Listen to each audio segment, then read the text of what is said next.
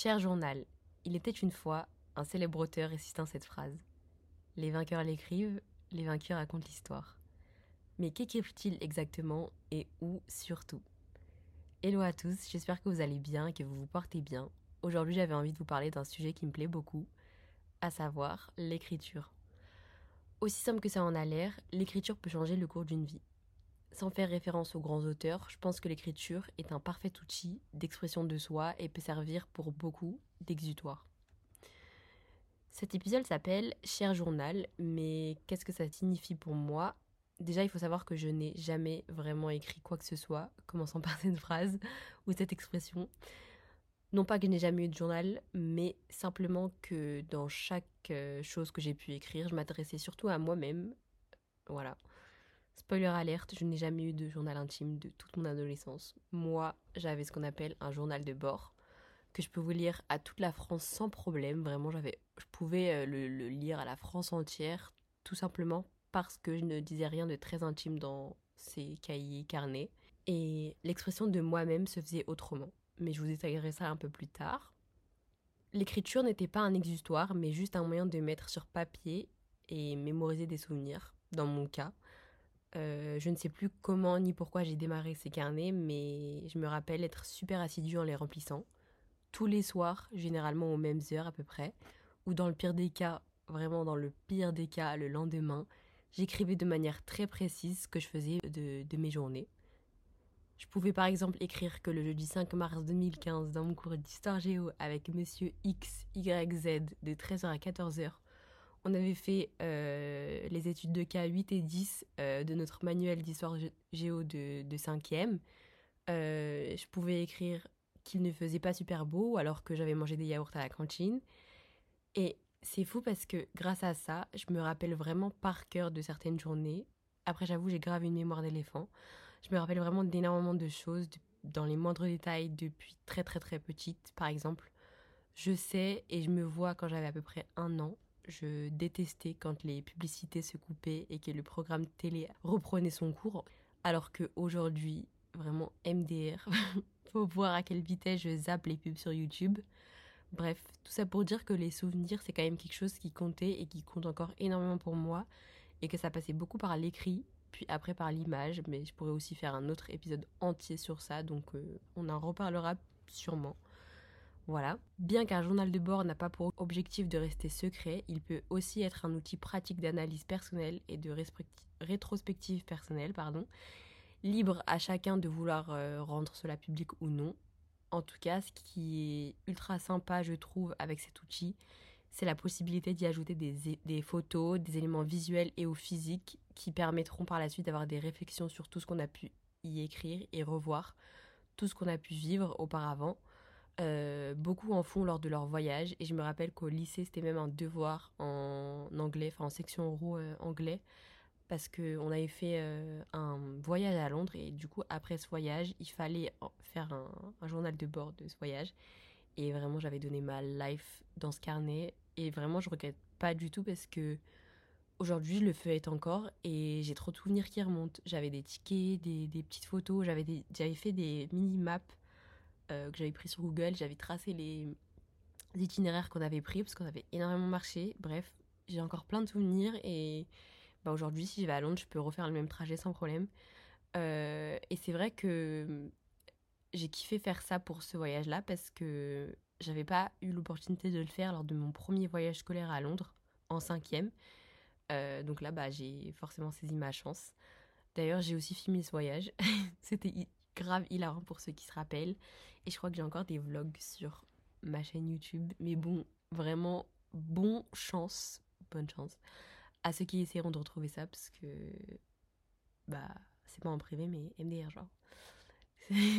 mais bon, bref, j'ai fait beaucoup de voyages euh, à Londres, mais c'est vrai que bah, j'ai quand même un, fort souvenir de celui-ci parce que bah, j'ai tous les détails euh, en entier des voyages.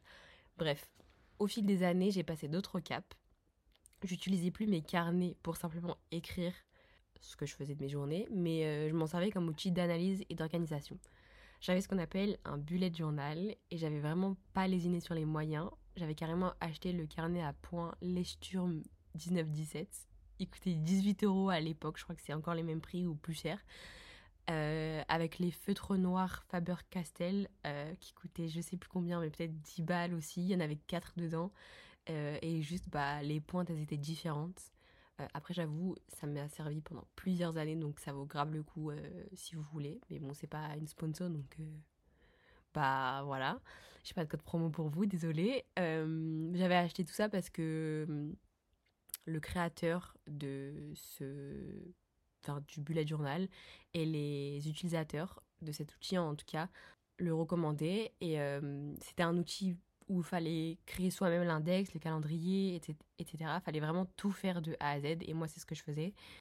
En soi c'était ultra kiffant mais frustrant aussi parce que pour faire de jolies choses il fallait avoir du temps et de l'inspiration. Et c'est vrai qu'au lycée c'était un peu compliqué, euh, trouver du temps pour faire ça. J'en garde quand même de très bons souvenirs et j'ai des pages que je lis encore aujourd'hui. Je me rappelle avoir fait un mood tracker de l'année 2020 sans même savoir tout ce qui allait se passer euh, pendant cette année. Pour ceux qui ne s'y connaissent pas, je vais vous expliquer vite fait. Un mood tracker, ça correspond à une page dans laquelle on retrouve un calendrier dans lequel chaque case correspond à une date de l'année et tous les soirs, il faut la colorier en fonction de l'humeur qui décrit le plus votre journée pour ensuite avoir une vue d'ensemble de votre humeur d'une même année sur une seule et même page. Donc ça fait un peu beaucoup de mots là, j'ai beaucoup parlé euh, la suite. Mais j'espère que vous voyez ce que c'est. En tout cas, euh, je trouve ça ultra sympa d'avoir ce type de souvenir de sa vie parce que c'est vrai que 365 jours, pardon, c'est à la fois long mais aussi très court et on enchaîne vite les années en grandissant, on oublie vite ce qu'il a pu se passer euh, dans les détails et au moins là on garde une trace visuelle de notre humeur en tout cas ou de, des événements qu'on a pu vivre. Après, euh, le bullet journal permet aussi d'écrire ses rendez-vous, des différents événements euh, qu'on a. Euh, c'est un peu comme un planeur où on peut aussi faire des listes des films à regarder, des livres à lire, des contenus à créer. On peut même analyser son sommeil, le type de repas qu'on mange. Bref, vraiment, on peut tout faire puisque bah, les pages sont vides et c'est à nous de les remplir. Et comme je disais, ça prend vraiment beaucoup de temps si on veut faire un truc beau et agréable à regarder. Et j'avoue que je pouvais faire des choses ultra simples si j'avais l'envie, mais ça me faisait pas kiffer en fait. Ça donnait pas envie d'ouvrir. Et pourtant, même si j'étais au lycée, j'en avais grave besoin de ce bullet journal là, de ce cahier euh, où m'organiser. Parce que, enfin, comme j'ai pu le dire dans les précédents épisodes, je suis grave le genre de personne qui peut avoir quatre events en une seule et même journée sans même être influenceuse. Donc, euh, fallait bien que je m'organise pour tous les faire. Bref. Euh, donc voilà, ça c'est pour le bullet journal. Et petit à petit, je me suis lassée du papier et j'ai testé sur iPad. Mais j'ai un peu moins aimé. J'ai essayé d'en faire, enfin, de faire un digital bullet journal. Euh, il y avait quand même plus d'avantages comme poster des photos et des détails sur un seul et même calendrier sans avoir à imprimer ou à écrire en tout petit pour que tout rentre sur la même page. Euh, je pouvais utiliser des belles polices d'écriture. Enfin, je pouvais changer les styles, euh, changer les cases. Enfin bref, je pouvais tout remodifier. Jamais j'avais oublié un truc ou voilà. C'était génial, mais vraiment un peu dur à tenir sur du long terme et c'était moins ce qui me convenait. Donc euh, j'ai fini par ne plus utiliser de techniques précises pour écrire ou m'organiser au fil du temps. Je sais plus vraiment comment je faisais, mais je pense que jonglais entre l'appli calendrier et mes notes euh, sur l'iPhone basique. Et voilà. Ce n'est que très récemment fin 2021, après une certaine mésaventure que je n'aborderai pas euh, dans cet épisode, on va dire euh, que je me suis remise à écrire, mais cette fois-ci sur Google Doc. Donc euh, j'ai pu écrire des lettres où je m'adressais à moi comme à d'autres personnes, mais j'ai aussi repris le système de journal de bord pour des choses précises.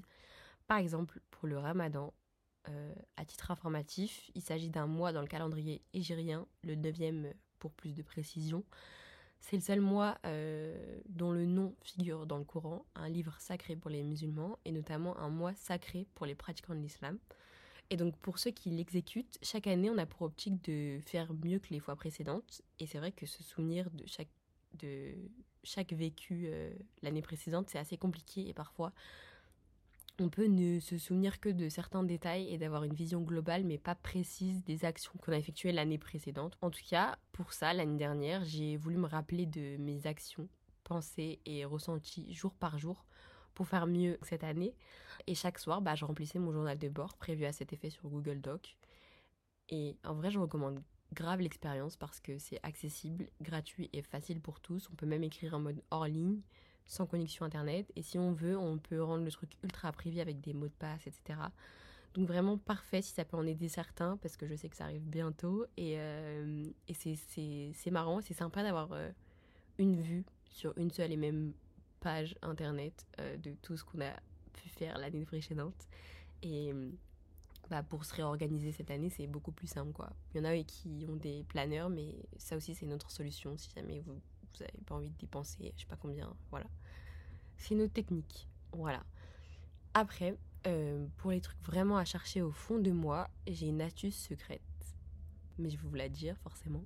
Euh, le meilleur truc pour moi, c'est de se créer un compte Twitter privé avec que vous ou pas. Euh, vous pouvez aussi avoir les personnes en qui vous avez confiance dessus. Mais je trouve que c'est ultra pratique parce qu'on peut, sur un même emplacement, écrire du texte, poster des photos, réagir à des choses qu'on a vues, mais aussi et surtout faire des vocaux. Et ça, c'est vraiment la meilleure fonctionnalité parce qu'on pose des mots de manière orale sans charger notre appli dictaphone et notre téléphone en général. Euh, et en ayant des infos précises sur la date, l'heure à laquelle euh, on s'est enregistré. On peut même mettre euh, là où on l'a enregistré. Et c'est une autre façon d'avoir des souvenirs et des archives de nous. Après, attention, vraiment attention même si on est en privé, certaines infos et données sont stockées par la plateforme et ne sont donc plus réellement privées. Donc vraiment faites attention à vous. Euh, ne dites pas non plus n'importe quoi dessus, parce qu'on ne sait jamais si on... Enfin, à tout moment, dans le pire des cas, on peut tomber sur, sur votre truc, quoi. Mais après, vous, pouvez, vous pourrez toujours supprimer ce compte et ne plus avoir tous ces moments devant vos yeux si jamais ils sont trop difficiles à revoir ou écouter. Moi, j'avoue, il n'y a jamais rien de très grave ou de très... Waouh, genre... Euh, et j'aime bien voir par euh, où je suis passée pour booster et continuer à me battre jusqu'au bout pour être au max euh, après. Donc euh, pour moi, c'est vraiment le meilleur outil. aussi parce que, bah, enfin, moi, je par exemple, je vous donne un exemple. il m'arrive de faire des vocaux de ce que je fais à la salle, genre, et comme ça, je me rappelle de ce que j'ai fait, même si j'ai aussi l'appli de ma salle où il y a écrit les exercices que j'ai fait et tout, mais c'est aussi un moyen d'avoir mes ressentis sur le truc, puisque sur, ces, sur les applis là, de nos salles de sport, il y a des réactions à chaque exercice qu'on fait. Et je trouve que c'est pas précis. Et là, on nous entend, on, voit, on sait, on ressent ce qu'on a vécu. Donc, bref, ça aussi, je trouve que c'est archi sympa. Et puis, c'est une manière différente d'écrire. Genre, mon téléphone, euh, enfin, mon compte Twitter, je l'ai souvent sur moi, devant mes yeux. Donc, euh, je peux raconter ma life, quoi. Enfin, bref. D'ailleurs, n'essayez pas de chercher, vous allez jamais trouver le compte. Genre, c'est impossible. Mais de toute façon, il est en privé, donc je sais pas pourquoi je dis ça. Bref. Autre euh, outil sympa, c'est Notion ou Notion, Notion, je sais pas comment vous, vous, vous dites ça vous, mais Notion. C'est un site, mais aussi une appli qui permet de faire des milliers de choses, aussi bien pour s'organiser que pour juste écrire et faire des notes. C'est gratuit et ultra pratique, si jamais. En fait, on dirait grave que que je suis payée pour dire ce que je raconte, mais pas du tout.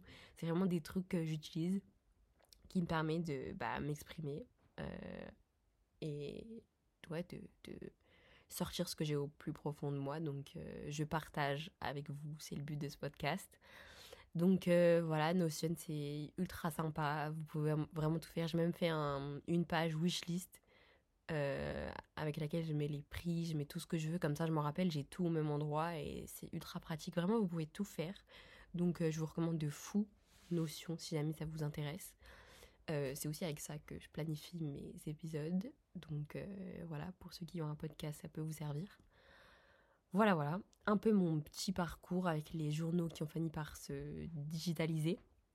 Mais c'est vrai que je ressens de plus en plus l'envie d'écrire, mais de façon plus approfondie parce que ce que je vous ai cité euh, récemment, c'est vraiment très. Enfin, ça reste euh, des choses basiques, mais je pense pas écrire un livre tout de suite non plus. Mais j'avoue, je pense que je serais grave capable d'écrire mes mémoires ou un livre euh, autobiographique un jour.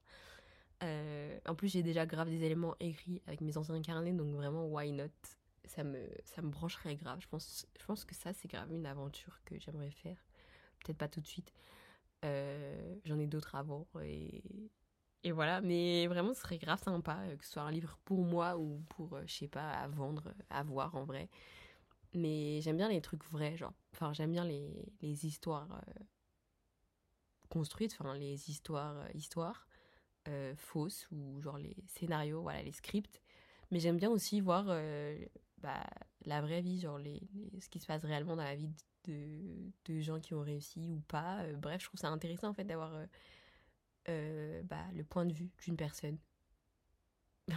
bon, en même temps, j'ai un peu créé un podcast pour ça, mais bon, bref, vous avez capté. Voilà.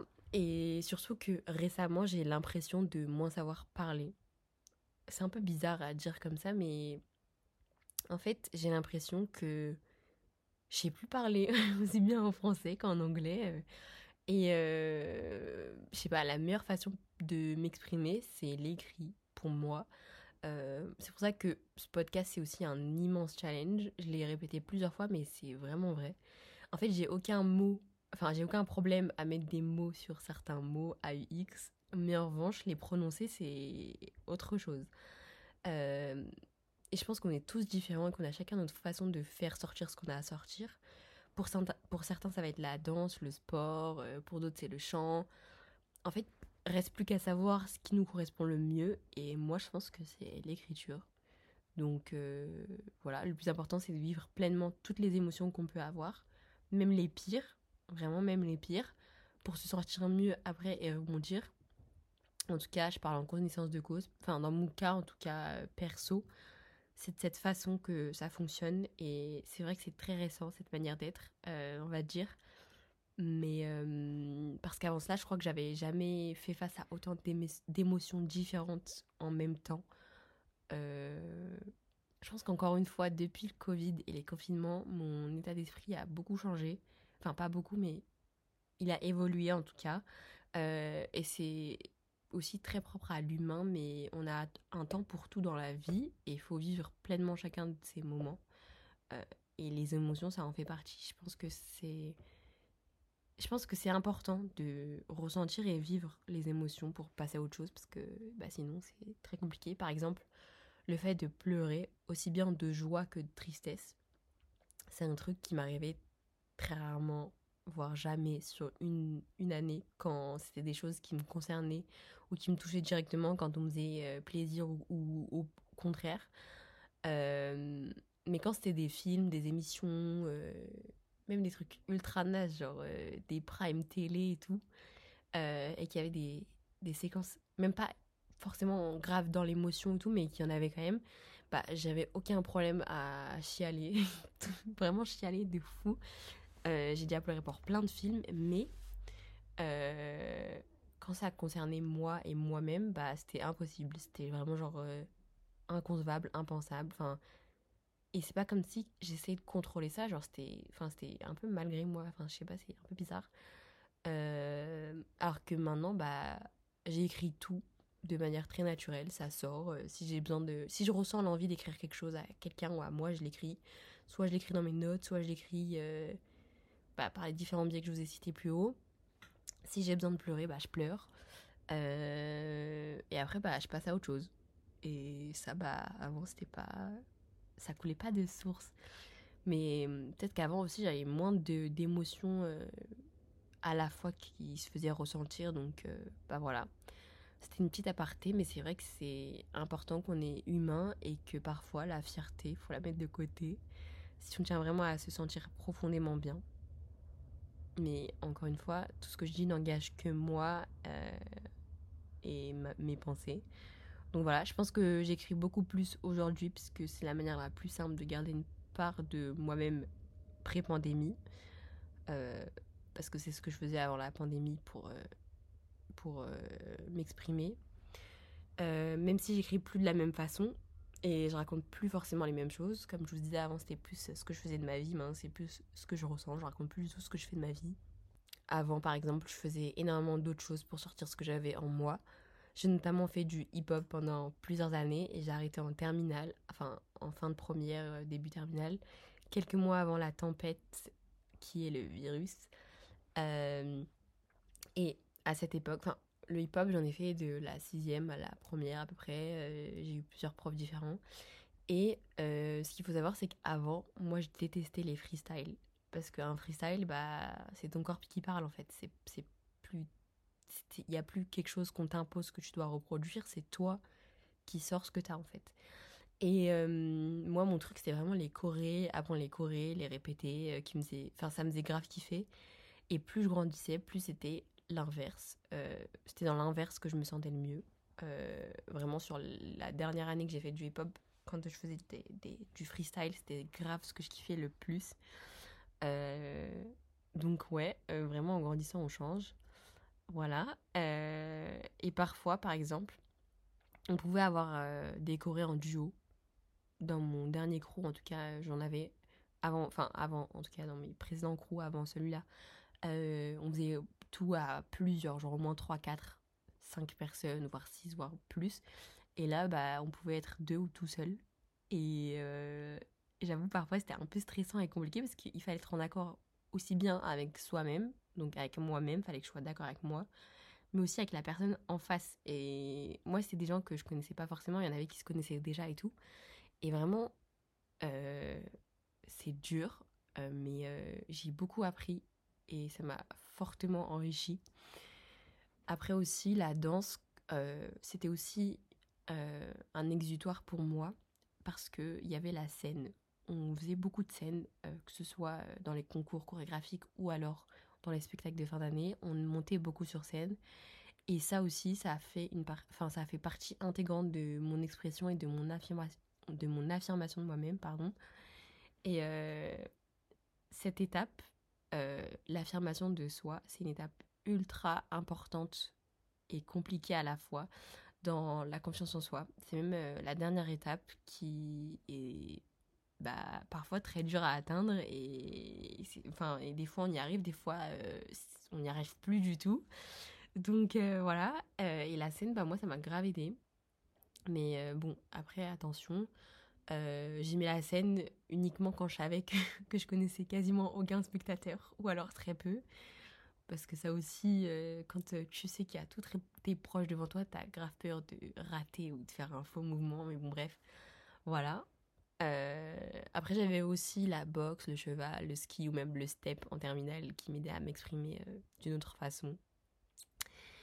Et donc, bah voilà, ça c'était moi, c'était mon histoire avec euh, l'écriture et les journaux, les cahiers, les carnets, euh, l'expression de soi, l'affirmation de soi, etc. Euh, voilà, je pense avoir fait le tour des choses que j'avais à dire pour cet épisode. N'hésitez pas à me faire part de ce que vous en avez pensé. Quel est votre exutoire? Comment vous faites vous pour vous organiser, vous exprimer et aller mieux quand ça va pas?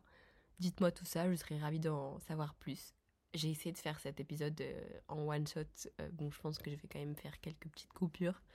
Mais euh, voilà, j'espère qu'il vous aura plu et que on se retrouvera sûrement dans deux semaines pour le prochain. En fait, je pense que c'est le rythme qui me convient le mieux en ce moment. Parce que, bah, par exemple, la semaine qui vient de s'écouler, j'étais en cours. Euh, et bref, il se passe vraiment beaucoup de choses entre euh, l'alternance, les cours, l'école, le travail. Euh, on a beaucoup de projets qui sortent, beaucoup d'euros, beaucoup de devoirs à rendre. Donc c'est un peu compliqué à m'organiser. Mais bon, on va trouver une solution. Donc pour l'instant, je pense que c'est le meilleur rythme pour moi. J'en ferai peut-être davantage plus tard. Mais pour le moment, j'espère que ça vous convient. On se dit à très vite. Passez une bonne semaine ou un bon week-end en fonction du moment où vous m'écoutez. Et euh, je vous fais plein de bisous. Ciao Salut